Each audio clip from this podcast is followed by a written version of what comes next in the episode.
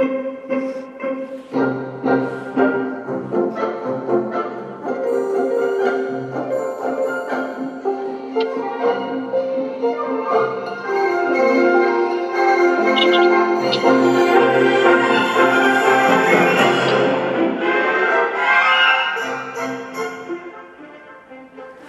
ッドキャストラジオ臨時増刊号。自習の友3月の予習復習その3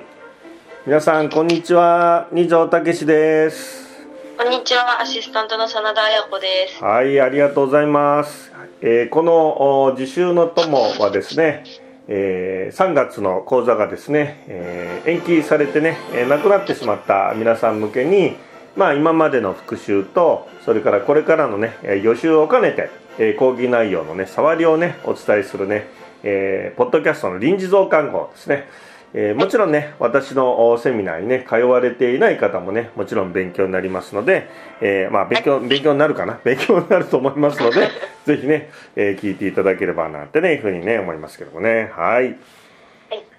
じゃあ今日はですね、えー今回はあ3回目っていうことで、えーマーケティングですね、えーまはい。た続きをねちょっとやってまいりたいと思いますけども、えーとはい。前回は、えーマーケティングのえーとあのえーベネフィットとねそれからターゲッティングですかね、えーちょっとねやりましたけどもね。はい。はい、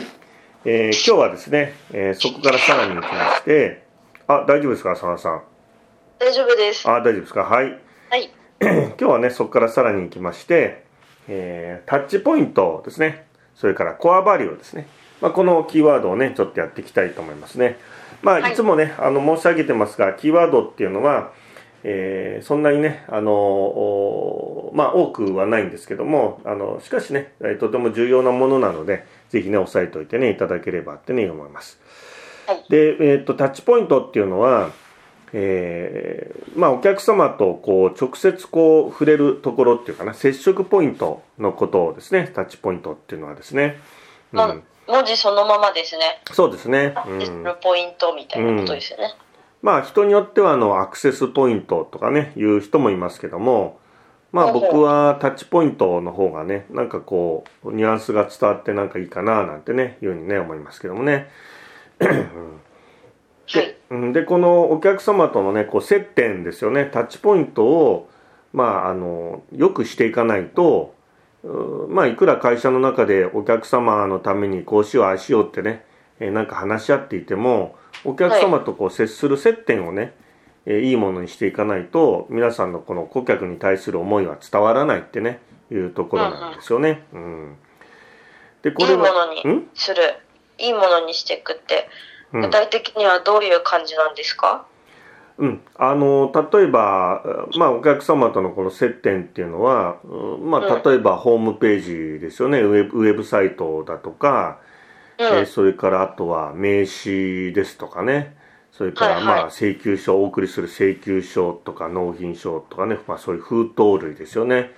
あとはこうかあのカタログ商品カタログだとか会社案内だとかまあうんもっと言うと営業マンのその服装だとか持ってるペンだとかあとは営業、はい。営業車ですかね。車営業車両とかね。うんううん。ん、まああとは電話応対とかね。電話の応対ですよね。言葉遣いだとか。あと会社にこう流れてる、まあ、BGM があれば BGM とか。うんあとはうん。うん。匂いとかもねありますよね。うん。うんうんうんうん。あとはあのまあお会社で来客したお客様がお使いになるトイレとかあとはお茶出しする時のお茶は何なのかとかね、うん。はい。まあそういうもう五感ですよね、えー目で見えるところそれから聞こえるところ、えー匂い鼻ですよね。から口はその味覚から触覚触るね。まあ、この全部さそのかんあのお客様の五感に関するところが全部タッチポイントにね、えーまあ、なってくるってことなんですけどもそもそもこれはあのースカンジナビア航空をね、えーもう今から約40年ぐらい前ですけども、えーはい。39歳の若さで社長になって立て直したっていうヤン・カールソンっていうね人が「えー真実の瞬間」っていうね本の中にまあその企業イメージっていうのは顧客と接する最初の15秒でね、えー決まってしまうってねいうふうなそのね最初の15秒を真実の瞬間と呼んでねそれを徹底的に改良して、えー大大赤字だったあ航空会社を黒字に転換したっていうね、まあ、それが一つのモデルになってるんですよね。まあ、要するにその顧客う満足とか顧客主義をあのなんかね掲げてもそのお客様と接するところをよくしなければ伝わらないですよってことをねそのヤンカルソンはまあいやいあの提唱したわけですよね。うん、じゃあいかにそれを伝えていくかってところでタッチポイントっていうのがすごい大事になっていくんですね。そうですね。うん。ですからそういうこのね、えーお客様と触れる接接点のねタッチポイントを、えー皆さんはどんな風にね今なってますかってことをねちょっと考えてもらってですからまずはね、えーあなたの会社のタッチポイントについてねなんか考えてみましょうみたいなね、まあ、それを書き出してみてそれからさらにそれをなんかこう改良できることみたいなねことをなんか考えていくみたいなね。うんうんうんうん。今までこのね後継者アカデミーとかでこう出てきたあ皆さんのねあの、はいアイアイタッチポイントの改良アイディアで例えば玄関マットをね今までは何何も気にしていなかったんだけれどもまあそのコーポレートカラーのおね同じ色のお玄関マットにね変えたとかね、まあ、それも一つのこうなんていうか、えービビジュアルアイデンティティって言いますかね。その見た目でねインパクトを与えるってねいうような意味で非常に効果ありますよね。あとは、えー会社にね上がってえー来客のねお客様上がってもらうのにあたってあのースリッパにね履き替えなきゃいけないと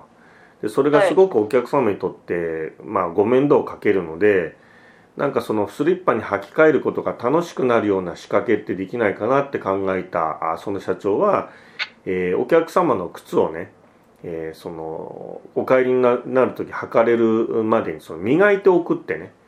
いうのをね、やってですね。えそのすごくお客様に好評でもう感謝してもらうみたいなねいうようなところだとかあとは、えーとまあ、雨の日にね傘を、えーお貸しするっていう会社は、まあ、あると思うんだけどもその会社さんはもう差し上げちゃうってね。あの,、うん、あのそんなにあのビニール傘じゃないんだけどね。まあそんなに高い傘でもないんだけどでもビニール傘じゃないんだけどあのもうこれ返却されなくて結構ですってねお持ち帰りくださいってねいうふうにこう渡しちゃうとかね。まあそういう会社さんとかね。うん。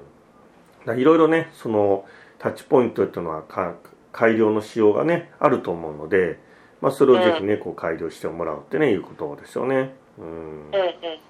真田さんなんかもやっぱりこういろんなお店だとかねそういうところに行ってああいう接客だとかねそういう店員さんのねそういうう接遇なんかもタッチポイントだってね思いますけどね、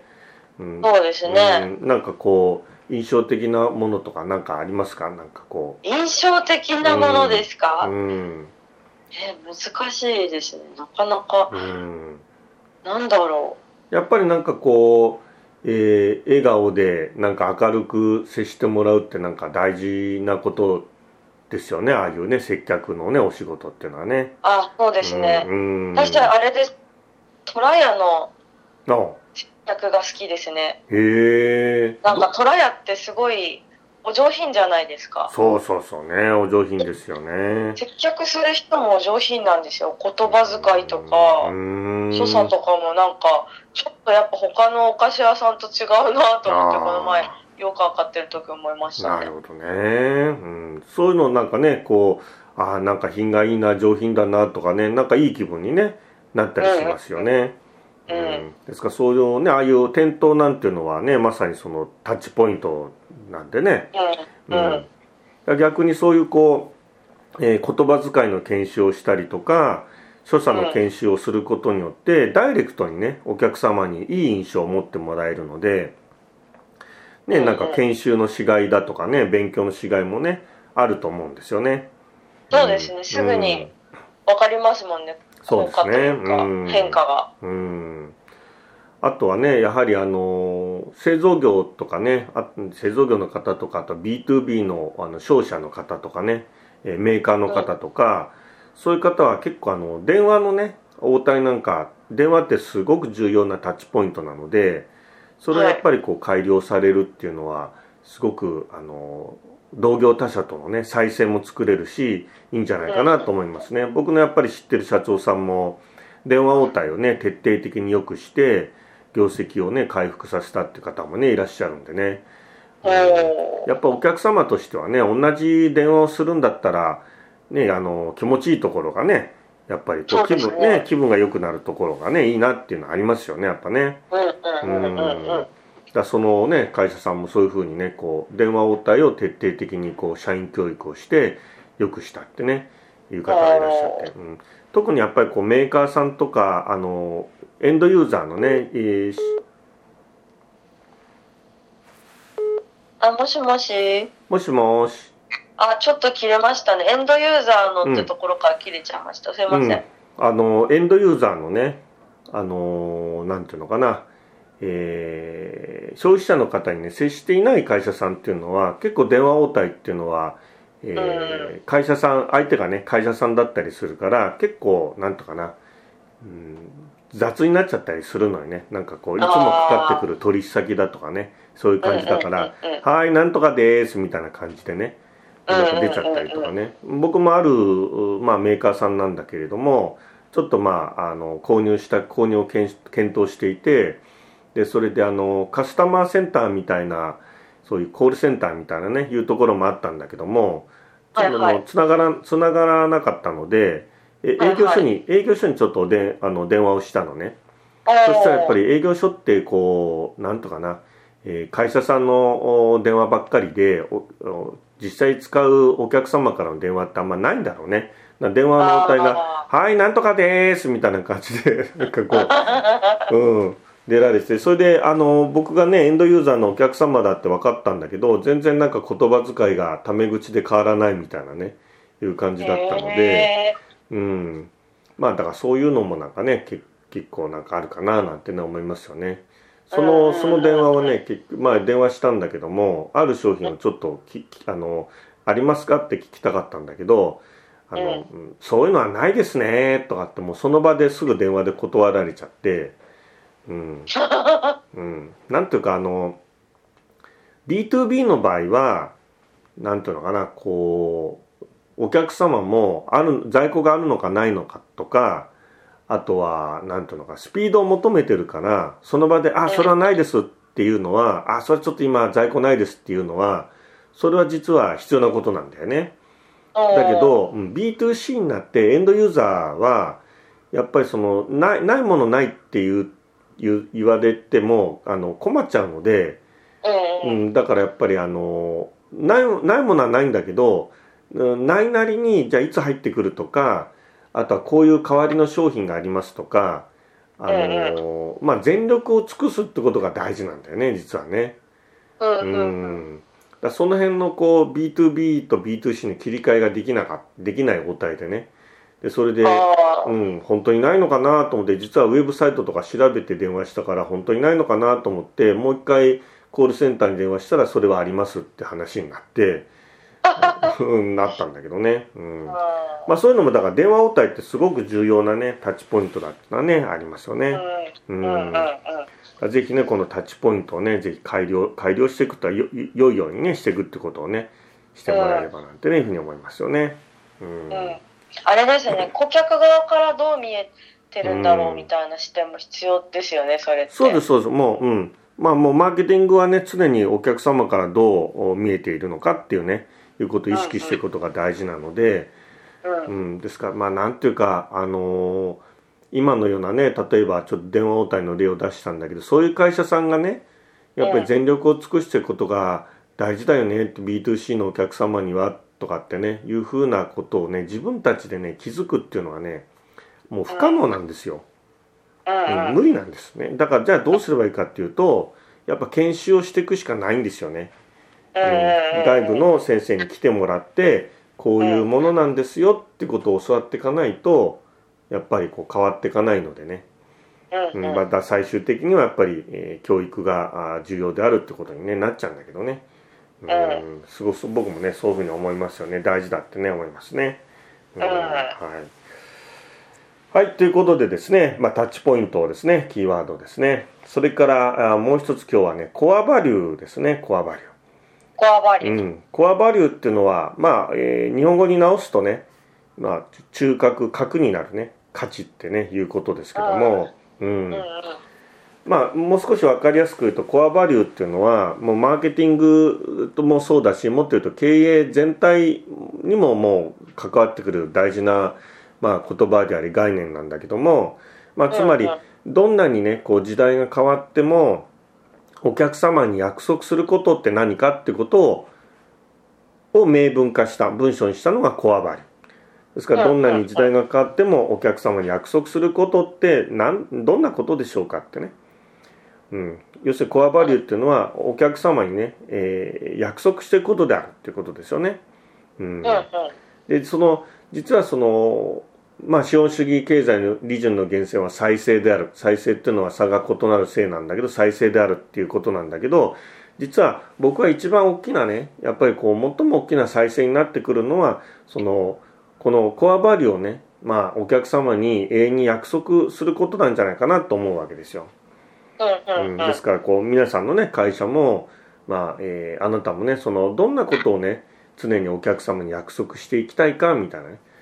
うん商売っていうのは、まあ、商売事業ビジネスいろんな言い方あるんだけどもまあとどのつまりなんかこうお客様に約束することが僕は飽きないじゃないかなと思うんですよね。うんうんうんこういうことをしていきますみたいな。でそれで。うんその約束をちゃんと守っていくことによってなんかこう信頼がなんていうかなこう、えーえー信頼を得て、えー信用を得てあの商いが長く続いていくってねいうものじゃないかなと思うんですよ。うんそのうん。いや本当にこう約束することどんなに時代が変わっても約束することってどんなことなのかってねいうことをなんか考えてもらうってねいうことなんですよね。うんうーん、なるほど。うん、どうでしょうかねこのコアバリューについてサラさんは何か感じるところはありますか、すごい難しい概念だなって今思いながら反芻していて、うんそのコアバリューってむあれですよね。でもそこにも再生を持たせるようなうん。約束事をうん。考えるってことですよね、きっと。うん。まあでもそんなに大きな再生じゃなくていいと思うけどもね。あうん。あ。だけどあんまりありきたりだとね例えば、た食べ物食品を扱う方がね安全で美味しいものを食卓にお届けするっていうのはこれはやっぱりちょっとあの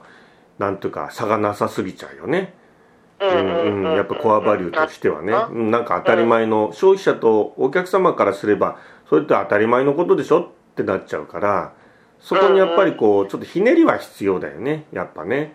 うーん、なるほどな。だからその、例えば、安全ってどういうことなの？とか、美味しいってどういうことなの？っていうその言葉を分解して、それで表現していくとかね、そういうことが必要になってくるよね。うん。なるほど。うん。でもそれが真田さん言うようにこう再生にね、えーなってくるっていうのは間違いないことだよね。うん、このコアバリューっていうのはだからこう、えー普段からねそういうことを考えたり普段からそういうことをねみんなでなんか話し合っていくような、そういうこう社風というか雰囲気を作っていかないとねいきなり聞かれて出てくるものじゃないと思うんだよね経営理念と同じでね。いやー、本当ですうん。ね。うん。そんななんかき、気づけ気づけないというか、うん。無い無意識のうちにあるから、それを言語化するのってすごい難しいんだろうなって思いながら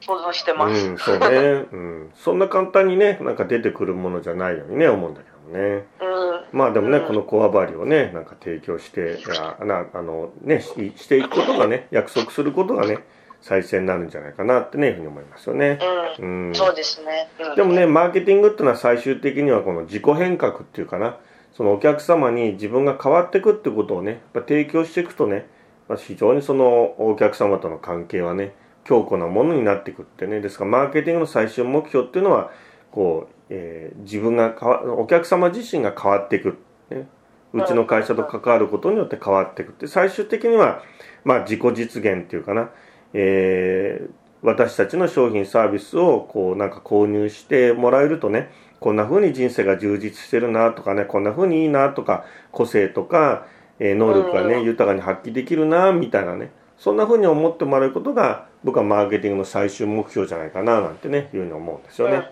うん。うんうんうん。ですからベネフィットっていうのはね、ちょっと勉強したように機能的ベネフィットから情緒的ベネフィットになってそれから自己変革的なベネフィットになって最終的には自己実現的なベネフィットに、ね、なっていくんじゃないかなってね、思いますよね。うん、そういうふうになってくると最終的にこう問われるのはやっぱりその、えー、美学だとかスタイルみたいなものがね考え方みたいなものがねマーケティングは最終的に問われていくんじゃないかなってねいうふうに思いますね。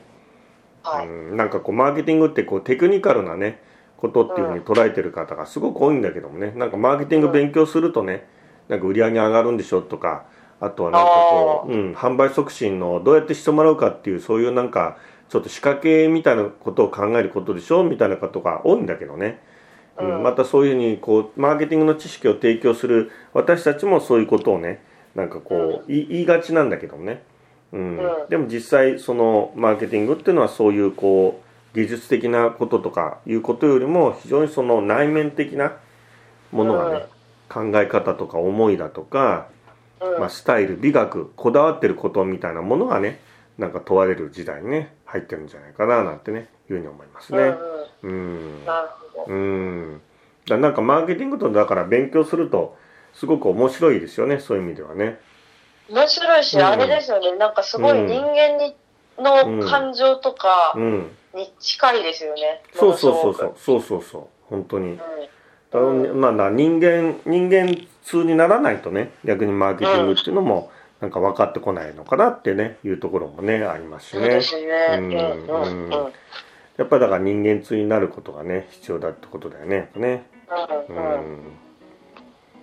まあそんなようなところでですね今日はね、はい、えー、自習の友のね3月の予習復習のねその3ということでねちょっとやりましたけどもね、はい、今日の内容はえー、っと後継者アカデミーの方はちょっと復習になりましたかね、えー、看板アカデミーのね8期9期の方はちょっと予習みたいなね形になったってねいうふうに思いますけどもね。ね、はい、えー、ぜひね、あのー、講義のね再開をね心待ちにねしていただければなってね。思いますね。まあでもねここまでねなんか皆さんとお目にかからないとねやっぱりこう逆に皆さんとお目にかかってねああいう講義ができるのは幸せなことだななんてねいうふうに思いますしね。お客様がねいるのはねありがたいことだなと思いますしね。だからもしかするとねえー、皆さんとねまたあの延期した日程で再開した時はなんかもしかするとなんかうるうる僕は泣いちゃうかもしれないみたいなね、えー、いうところもねありますけどもね。まあ、ぜひね、はい、皆さんね、えー、次回の講義ね、お楽しみにしてね、この、はい、えー、自習の友でね、また予習復習ね、していただければな、なんてね、いうふうに思います。はい。はい。えーと、では、そんなところでですね、えー、はい、皆さんとね、また、あの、自習の友は、毎週ですね、えーと、月曜と金曜日ですかね、あでも今週月曜日ちょっとあの飛んじゃったんですね。できなくてあれですけどもまああのけあのアップしていこうかと思いますんでねぜひね聞いていただければと思います。はい、さんなんか最後にありますか？いや面白いですね、うん、こうやって一つずつ、うん、えっと、深く話していくのもなかなか面白いなと思っています、うんね、面白いですよねこれねなんかね、はい、やっていくのもね、うん。またねぜひね、えー、皆さんにねお届けしていきましょうね。はい。はいじゃあ皆さんね、また次週の音も聞いてください。どうもありがとうございました。お仕事頑張ってください。失礼します。